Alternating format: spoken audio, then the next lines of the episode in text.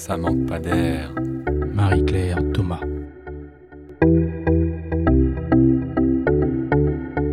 Janvier 2019, euh, nous en sommes à notre 15e émission et ça me donne l'occasion de vous souhaiter une belle année, belle et heureuse année.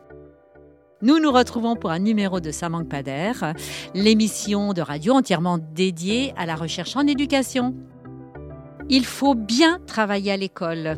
Tout le monde a, déjà entendu cette phrase euh, par ses parents, ses professeurs ou dans les médias.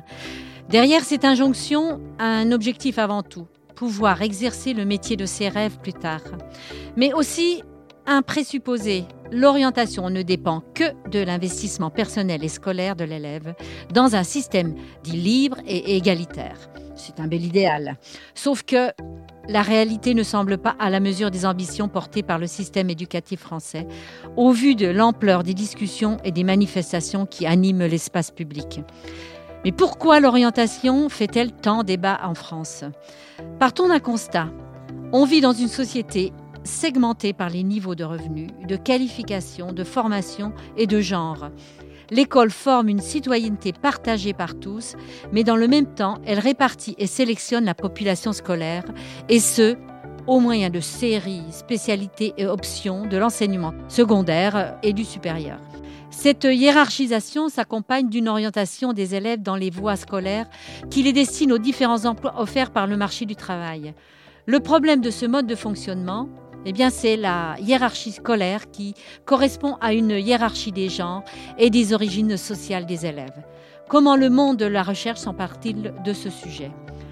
On vous propose aujourd'hui, dans Sa manque pas l'éclairage de deux chercheurs, Hélène Buisson-Fenet, ici en studio, et Aziz Gelab, qui est en duplex depuis Lille.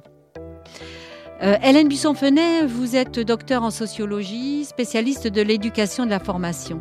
Vous êtes euh, directrice de recherche au CNRS dans la section politique, pouvoir, institutions, et vous faites partie du laboratoire Triangle à l'ENS de Lyon. Vous avez publié des travaux sur la production des élites scolaires en France, notamment dans une perspective comparative avec les États-Unis, sur la place des filles et des femmes dans l'éducation et la formation, ainsi que sur les classes préparatoires et la, aux grandes écoles, pardon, et à la création de l'outil APB. Aziz Gelab, vous êtes docteur en sociologie et habilité à diriger les recherches dans ce domaine. Vous êtes inspecteur général de l'éducation nationale, mais vous avez été professeur des universités à Lille 3 et avez dirigé le laboratoire CIRIES, le centre d'études et de recherche individus, épreuves et sociétés. Vous avez publié des travaux sur l'enseignement et l'étude en lycée professionnel, sur le bac pro et le CAP, sur l'expérience de l'accès à l'enseignement supérieur et sur la décision d'orientation. Bonjour et bienvenue à tous les deux. Bonjour.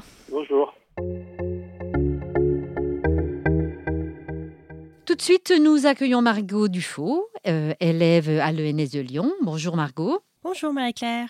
On vous écoute pour un petit rappel historique concernant l'orientation dans le système éducatif français. C'est parti. Alors, pour débuter, je vous propose d'écouter une petite définition de l'orientation. Au fur et à mesure que votre enfant grandit, il va penser à ce qu'il fera plus tard. Vous entendrez parler d'orientation. L'orientation, c'est réfléchir à son avenir, prendre des décisions, poursuivre des études, choisir un métier. Au collège, en classe de troisième, puis au lycée, en classe de seconde générale et technologique, et en classe de terminale, votre enfant devra faire des choix d'orientation pour poursuivre ses études. Pour l'aider à choisir en tenant compte de ses projets et de ses résultats scolaires, vous échangerez avec ses professeurs, et plus particulièrement avec son professeur principal. Montage a été réalisé en 2016 par l'ONICEP, Office national d'information sur les enseignements et les professions, dans le cadre d'une série intitulée L'école expliquée aux parents. Margot, comment en est-on arrivé là? Depuis quand parle-t-on d'orientation? Alors, de la naissance de l'école laïque française au début du XXe siècle jusqu'à la fin des années 1960, l'orientation est d'abord professionnelle avant d'être scolaire. C'est un processus de sélection pour répartir les futurs travailleurs en fonction des besoins de la collectivité et de la croissance économique. À partir des années 1970, l'orientation commence à s'individualiser. Les nouvelles procédures d'orientation en 1973 intègrent en ce sens les acquis des mouvements sociaux des années 60. en 1970 est créé l'ONICEP. L'objectif est de construire au travers des services publics une planification scolaire assouplie afin de mieux respecter la liberté individuelle des choix ainsi que la transparence du dialogue sur ces questions. À partir des années 1990, avec les ministres de l'Éducation Jack Lang puis François Bayrou, l'orientation se libéralise. L'idée d'une construction progressive propre à chaque élève a finalement fait son chemin. À cette forte individualisation, et donc pression exercée sur chacun des élèves, répond une mise en concurrence des institutions chargées d'encadrer l'orientation. Les publications de l'ONICEF, par exemple, deviennent payantes. Les salons et officines privées spécialisées sur le thème de l'orientation se multiplient. La presse et l'édition multiplient également les brochures et les publications dédiées. Quel bilan on peut faire de cette construction de notre euh, système d'orientation? Eh bien, Marie-Claire, on peut dire que l'évolution des politiques d'orientation répond à une tendance nette à la libéralisation des procédures et services offerts. Conséquence directe, on a aujourd'hui un système d'orientation français qui cristallise les inégalités, comme le souligne la sociologue de l'éducation Marie Durubella, marraine de la dernière édition de la journée du refus de l'échec scolaire, organisée par l'AFEV pour Association de la Fondation étudiante pour la ville, qui était consacrée à l'orientation. Est-ce que tu peux nous donner quelques chiffres afin d'avoir une idée plus nette sur ces inégalités? Oui. Regardons ensemble quelques chiffres du ministère de l'Éducation nationale. Il montre que le poids de l'origine sociale est incontournable dans les parcours scolaires. Par exemple, 85% des enfants d'enseignants et de cadres obtiennent le baccalauréat, contre seulement 50% des enfants d'ouvriers. Autre exemple, une surreprésentation des enfants de milieux favorisés dans les filières générales et des enfants de milieux populaires dans les filières professionnelles. Le poids du genre reste également déterminant. Les filles réussissent mieux que les garçons, mais sont progressivement exclus des filières les plus prometteuses, à savoir les classes préparatoires aux grandes écoles ou encore le troisième cycle des universités. Par exemple, sur les élèves entrés en sixième en 1995, 72% des filles ont leur baccalauréat contre 60% des garçons. En revanche, sur la population des classes préparatoires aux grandes écoles, les filles ne représentent plus que 50% des effectifs, 46% des doctorants et 26% des écoles d'ingénieurs. À partir de ces quelques chiffres, je vous laisse engager la discussion du point de vue de la recherche. Je te rends l'antenne, Marie-Claire. Et merci, Margot. Euh, voilà effectivement de quoi alimenter notre propre discussion ici en studio. Alors, est-ce que vous auriez des commentaires à faire sur euh, ce qu'a dit Margot euh, dans la première partie sur les propos de Marie Durubella sur le fait que le système éducatif cristallise les inégalités? En termes d'orientation? Euh, alors il y a des choses, il y a, l'histoire des inégalités, il y a l'histoire de la cristallisation sur, à travers l'orientation. Euh, c'est un, un propos que Marie Durubella euh, effectivement souligne depuis les années 80, depuis ses premiers travaux sur l'orientation. et il est vrai qu'on a beaucoup de mal à travailler sur les effets de filtres sociaux euh, que produisent en fait les mécanismes d'orientation, euh, en tout cas dans le modèle français. Euh, donc oui, effectivement, il y a simplement, je pense que les travaux sociologiques ont aussi beaucoup avancé en contextualisation et en raffinement d'analyse sur euh, notamment la reproduction euh, sociale des, des appartenances euh, à des groupes sociaux qu'on appelle depuis les années 60 des classes sociales, à travers les dispositifs d'orientation, et qui a une, je dirais qu'il y a une double, une double innovation des travaux sociologiques depuis les années 90. Une première innovation qui a complexifié le rôle de, de, la demande et notamment de la famille, de l'élève à travers l'analyse euh, des arbitrages et des choix euh, de l'école dans un système où la dynamique des choix scolaires c'est beaucoup sophistiqué. Et une deuxième, euh, un, deuxième apport assez récent des travaux, euh, c'est qu'on on, estime, on évalue de plus en plus le rôle de l'institution scolaire elle-même dans la constitution de ce qu'elle n'appelle pas des choix, mais de ce qui s'appelle des vœux en termes de régulation de, l'orientation scolaire, et en l'occurrence des vœux de plus en plus différenciés. Donc je pense que oui, le propos de Marie Durubella a évidemment de, euh, une, forte actualité, mais en même temps, à travers euh, la production sociologique, on, pourra le raffiner beaucoup depuis notamment les années 90. Et vous, Monsieur Gelab, vous avez euh, des choses à rajouter? Oui, effectivement. je crois que la collègue, c'est qu'on a affiné un peu les, indicateurs, mais on se retrouve devant finalement une pluralité de, de facteurs qui interviennent dans l'orientation. C'est-à-dire que traditionnellement, l'orientation était considérée comme quelque chose de relativement descendant, institutionnel, centralisé, et avec les travaux déjà de Marie Durubella et puis les rédus euh, dès le milieu des années 80, euh, on voyait clairement qu'il y avait une autre dimension qui intervenait, qui est celle des contextes scolaires, des établissements, qui jouent un rôle important dans le, tri, dans les parcours. Hein. Il y a un effet établissement incontestable dans l'expression des jeux et des choix. Et euh, s'ajoute à cette, euh, évolution euh, le fait que euh, les familles sont bien sûr inégalement disposées ou prédisposés à faire des choix en guillemets stratégiques ou éclairés. Et donc cette combinatoire de différentes euh, variables explique ces parcours euh, différenciés. Et souvent d'ailleurs, quand on parle de choix euh, d'orientation, ce qui intervient, c'est que traditionnellement en sociologie, on parle beaucoup de, déterminisme, mais parfois ce qui est appelé par les acteurs ou considéré par les acteurs comme étant un choix, ça couvre aussi des renoncements. Vous avez des élèves qui disent on a choisi d'aller vers telle ou telle filière parce qu'on ne pouvait pas faire tel ou tel autre choix. Et donc la notion même de choix est devenue, euh, je pense, un sujet d'ailleurs qui doit être, qui devrait être travaillé un peu plus scientifiquement par la recherche, c'est de savoir qu'est-ce qu'on appelle choix d'orientation, étant entendu que on a souvent une conception assez libérale, donc l'individu il est suffisamment informé et donc il va choisir en connaissance de cause. Donc voilà, ce sont des éléments qui interviennent et qui, viennent aussi euh, montrer que ces inégalités se produisent ou, se, se, construisent sous l'effet conjugué d'une pluralité de, variables. Après, il reste à démontrer quel est le poids euh, qui revient à telle ou telle variable. Hein. On n'est pas allé jusque-là, justement. On n'arrive pas à dire, parce que vous avez, vous avez parlé euh, tout à l'heure de, de, de l'effet établissement, euh, il y a l'effet famille, il y a l'effet autocensure aussi, parce que les, les, les élèves ne s'autorisent pas à envisager telle ou telle, telle, ou telle orientation.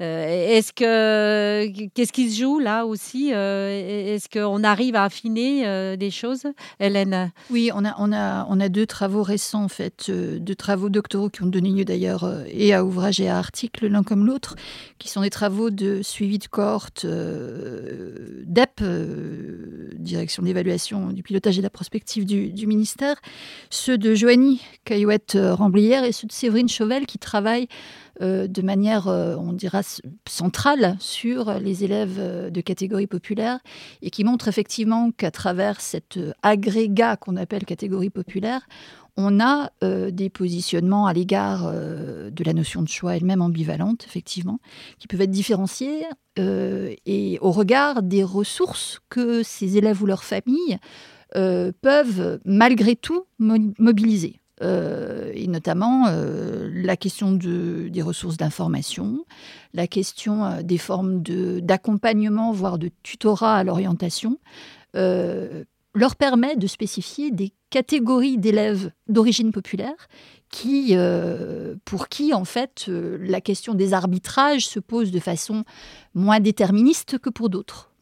Et donc oui, oui on a, aujourd'hui des travaux euh, récents sur, euh, sur euh, la distribution des variables, voilà, les, analyses par le Gratio ou par variables, enfin des analyses multivariées permettent vraiment d'approcher de façon, de façon assez sophistiquée en fait les parcours, les bifurcations, notamment au niveau, de, au niveau des années importantes comme la fin de la troisième, la fin de la seconde, ce qu'on appelle les paliers, les années paliers. Alors, euh, justement, tout à l'heure, euh, on a parlé de, euh, la mise au, centre de l'élève dans, le, processus d'orientation. Hein, on passe par l'élève. Qu'est-ce que vous pourriez nous dire sur cette capacité à s'orienter dans une logique de parcours, euh, parcours d'orientation, puisqu'on est dans cette logique de parcours? Aziz Gelab, vous pourriez nous... Ça fait partie de vos travaux, de vos recherches? Oui, alors euh, la, la, question de, de, de l'individu au centre, euh, qui d'ailleurs, vous le savez, a suscité beaucoup de débats depuis la loi de 89 euh, l'élève au centre du système éducatif, hein, qui considèrent finalement, parce qu'il y a, mmh. ce sont des débats et parfois des querelles qui finalement remettent en cause cette, cette idéologie, en tout cas considérée comme étant une idéologie libérale, qui ferait de l'individu à la fois l'auteur de sa vie et finalement le responsable de son devenir. Donc cette, cette loi, en fait, elle s'inscrit aussi dans une évolution socio-historique qui a amené l'institution éducative à une, qui a toujours été embarrassée avec la question de l'orientation, il faut le dire.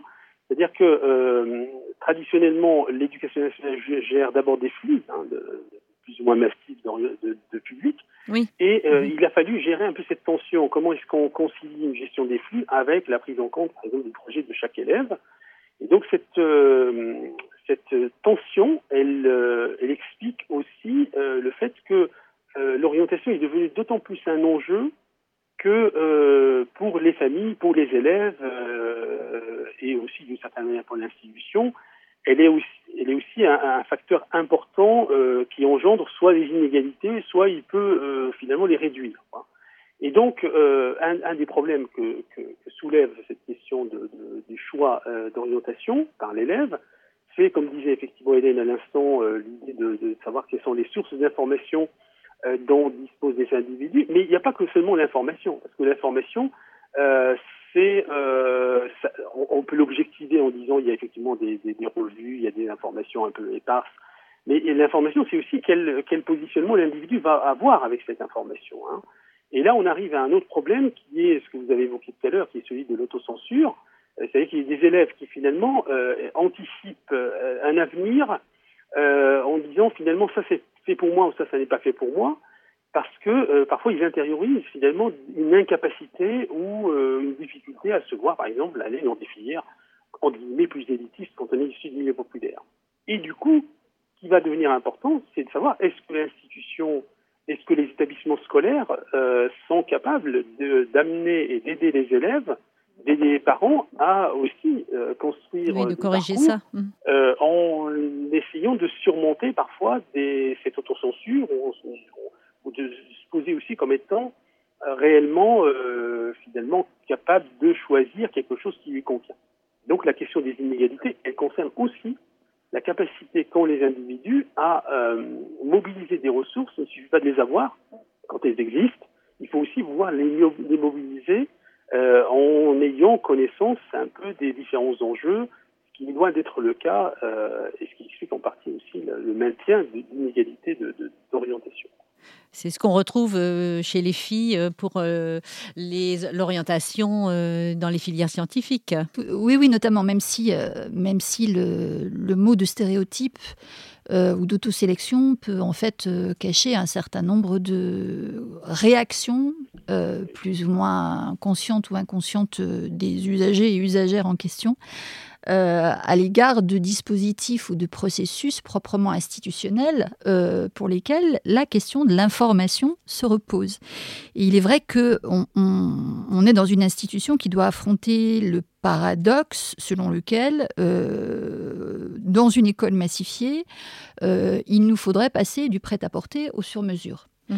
Euh, et euh, je rajouterais au propos d'Aziz Gelab que euh, s'il y a un rôle modèle adulte important dans ce passage du prêt-à-porter au sur-mesure, c'est bien l'enseignant lui-même et c'est l'enseignant en tant que prof principal qui prend ou qui devrait prendre euh, vraiment au sérieux euh, la question de l'orientation, à défaut d'être tout au long de la vie, au moins tout au long de l'école.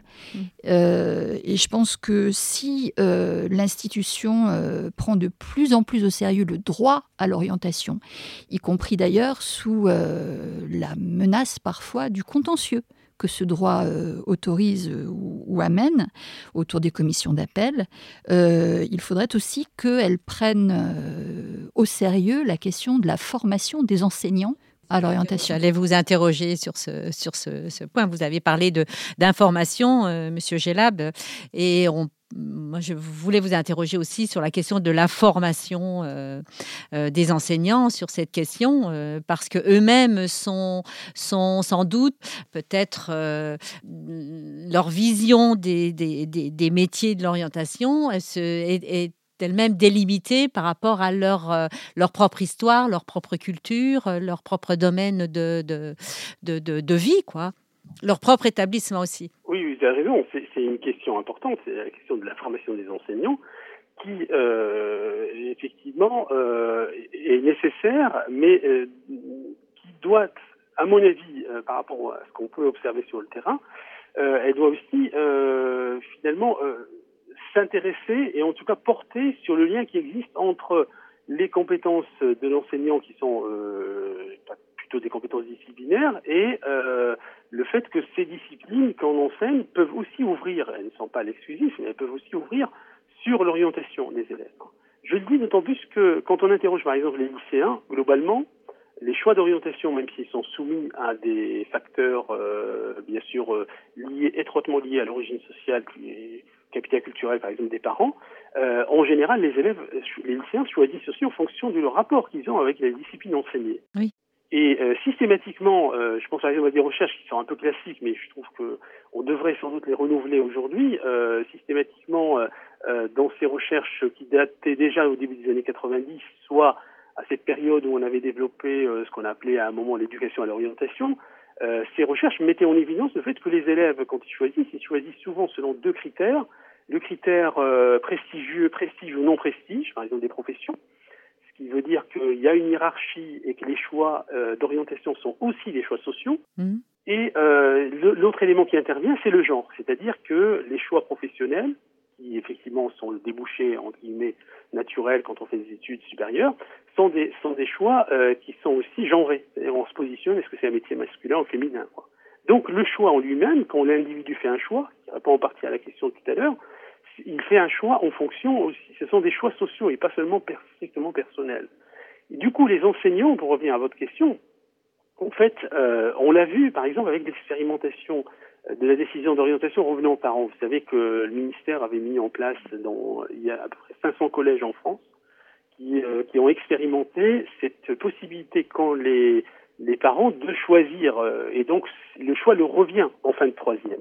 Oui. Et ce qui était apparu clairement, c'est que euh, il suffit pas. D'ailleurs, il y a un texte que j'avais écrit là-dessus euh, où, que j'ai intitulé "Suffit-il de décider pour bien choisir? Parce qu'en fait, il suffit pas de décider, c'est de savoir comment on décide et, selon quels critères. Et dans ces établissements-là, le, les professeurs principaux ont bien fait euh, état du fait que, comme désormais ils ont un rôle plus de conseiller qu'un rôle de professeur qui dit grosso modo on oriente les élèves en fonction des résultats scolaires, le besoin de formation est apparu comme important parce que, euh, je donne un exemple très concret et simple, j'ai envie de dire, c'est que un entretien de, conseil en matière d'orientation doit faire appel à des compétences autres que des compétences strictement disciplinaires. Ah oui, oui, tout à fait. D'où l'intérêt de la formation. Effectivement. En particulier la connaissance des métiers et, euh, on, sait bien que euh, les sociétés contemporaines pluralisent et, euh, euh, affinent euh, les critères de métier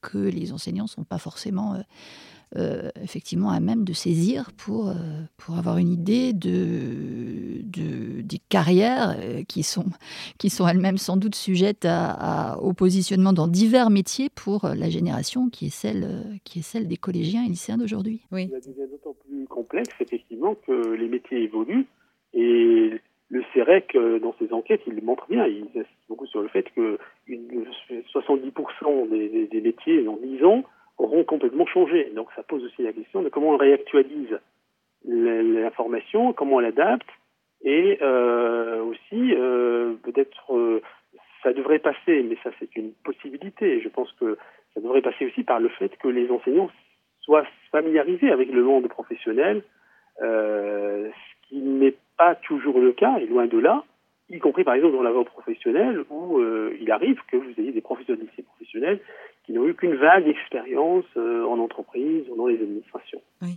ça c'est ce qui, euh, ce qui repose la question de la formation des enseignants, non pas cette fois sous le seul format de la formation initiale, mais de la formation continue. Effectivement. Effectivement.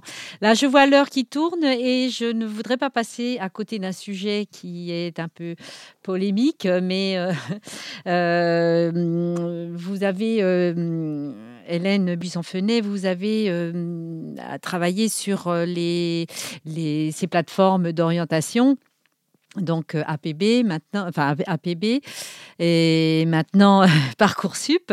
Voilà, donc euh, est-ce que vous, auriez quelque chose à nous dire l'un et l'autre euh, sur cette, façon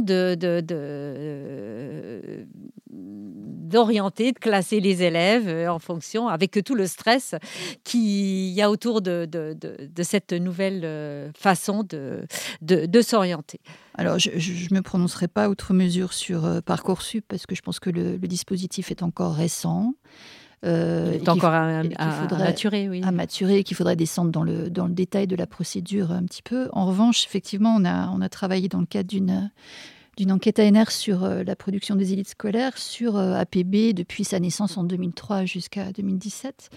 Et euh, ça nous est apparu comme intéressant parce que ça s'inscrivait dans l'histoire des classes préparatoires et des grandes écoles, y compris historiquement, puisque APB est né, entre guillemets, d'une, d'une, de, de, ce qu'on a pu appeler à l'école polytechnique le carnet de balles des polytechniciens, qui consistait en fait à apparier euh, les, euh, le classement euh, à l'entrée des écoles d'ingénieurs avec le, les écoles d'ingénieurs elles-mêmes, enfin avec l'inscription dans les écoles d'ingénieurs. Autrement dit, il fallait arriver à trouver une forme d'optimum dans les choix entre le classement au concours et, et, le, les grandes écoles qui elles-mêmes faisaient leur choix entre, entre élèves classés. Donc, donc APB était fort intéressant en termes d'instruments de gouvernement de, de l'orientation et surtout de la sélection scolaire euh, à l'époque. Et ce qui, ce qui a été euh, passionnant pour nous, c'est de voir transférer APB euh, dans, alors d'abord euh, au niveau du, des lycées professionnels, puisqu'APB, enfin l'ancêtre d'APB a, servi en fait à, euh, à essayer de ventiler les élèves qui choisissaient le lycée professionnel de manière à éviter justement les orientations non choisies ou les affectations non choisies. Et puis ensuite, c'était étendu au lycée, puis c'était étendu, enfin à la fin du lycée, puis c'était étendu au BTS, etc. Donc c'était c'était intéressant pour nous de voir euh, l'extension en fait de ce dispositif qui ne, qui ne venait au départ du tout, du tout euh, de l'univers du, euh, du, secondaire. Malheureusement, nous n'aurons pas le temps de développer parce que je vois que l'heure tourne. Et il y a tellement de choses à dire sur ces questions. Peut-être une petite conclusion, si vous avez des choses à, à compléter. Hélène Buisson-Fenet alors, s'il fallait reprendre euh, effectivement les points de vigilance, je pense que euh, la question des passerelles est, absolument centrale. Euh, il faut quand même remarquer qu'on est dans un système assez paradoxal. dont le dualisme effectivement entre université et, classe préparatoire aux grandes écoles aboutit à alors pour pousser un peu le bouchon, à apprendre à nager à des poissons, puisque c'est quand même, ce sont quand même les lycéens euh, scolairement euh, brillants et socialement relativement favorisés, hein, euh, qui, à qui pour qui le, le, cadrage, l'accompagnement est le plus fort en classe préparatoire, puisque les classes préparatoires sont quand même un lycée plus plus en termes d'organisation et pas du tout, effectivement, la question de l'autonomie se pose pas du tout. Je pense que les élèves de classe préparatoire sont les moins autonomes du monde. Euh, l'éducation à l'orientation euh, me semble être une, euh, une thématique à, muscler beaucoup, et on a parlé effectivement de la formation de, des enseignants et notamment des professeurs principaux à cette question. Je pense que la territorialisation, ou en tout cas l'entrée des régions dans le dossier de l'éducation, en tout cas de la formation professionnelle, y compris initiale, euh, est sans doute à développer et elle aussi à rendre plus robuste dans la mesure où euh, les régions ont beaucoup de mal, enfin les, collectivités territoriales ont beaucoup de mal à atteindre euh, les établissements scolaires et les enseignants par ailleurs. et puis je pense que en matière de, points à valoriser, depuis une dizaine d'années, ce à quoi on a affaire, c'est quand même à une efflorescence d'initiatives en matière de forums de l'orientation, de, avec, dans lesquels d'ailleurs les, les, chambres de commerce et d'industrie sont très partie prenantes. On a affaire à beaucoup de débats, on a des initiatives en fait multiples et variées. Euh, et que euh, un équipement, si je puis dire, comme Parcours Avenir depuis 2015, tente justement de faire converger, de structurer, etc. Et je pense que, je pense que dans, ce cadre-là, euh, on, a un, on a un paquebot en puissance, si je puis dire, mais qui reste encore à piloter. À piloter et à, organiser, effectivement.